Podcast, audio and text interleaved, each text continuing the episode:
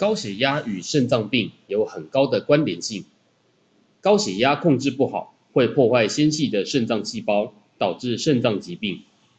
肾脏出问题的时候，可能无法正常排出多余的盐分与水分，导致水肿。过多的体液会增加心脏负担，造成高血压。两个疾病因此造成恶性循环。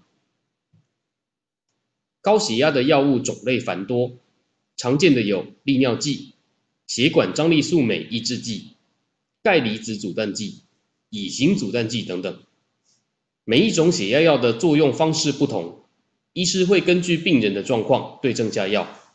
例如，有水肿的病人，医师可能选择开立利尿剂；有气喘病史的病人，医师不会开立乙型阻断剂，而选择别种药品等等。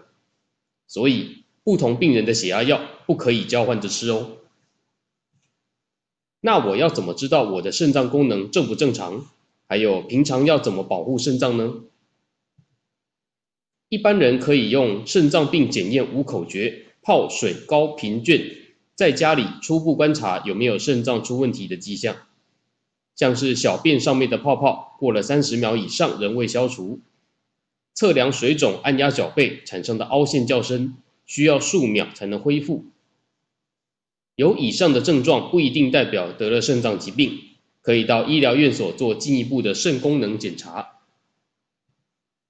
而不管是肾脏病人或一般人，都可以用护肾五招来保护肾脏，包括控制好三高，不吃来路不明或非医师开立的药物，均衡饮食、多运动、多喝水、不憋尿等等。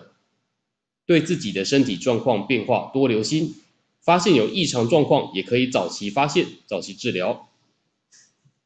感谢您的聆听，这里是新北市立联合医院药剂科。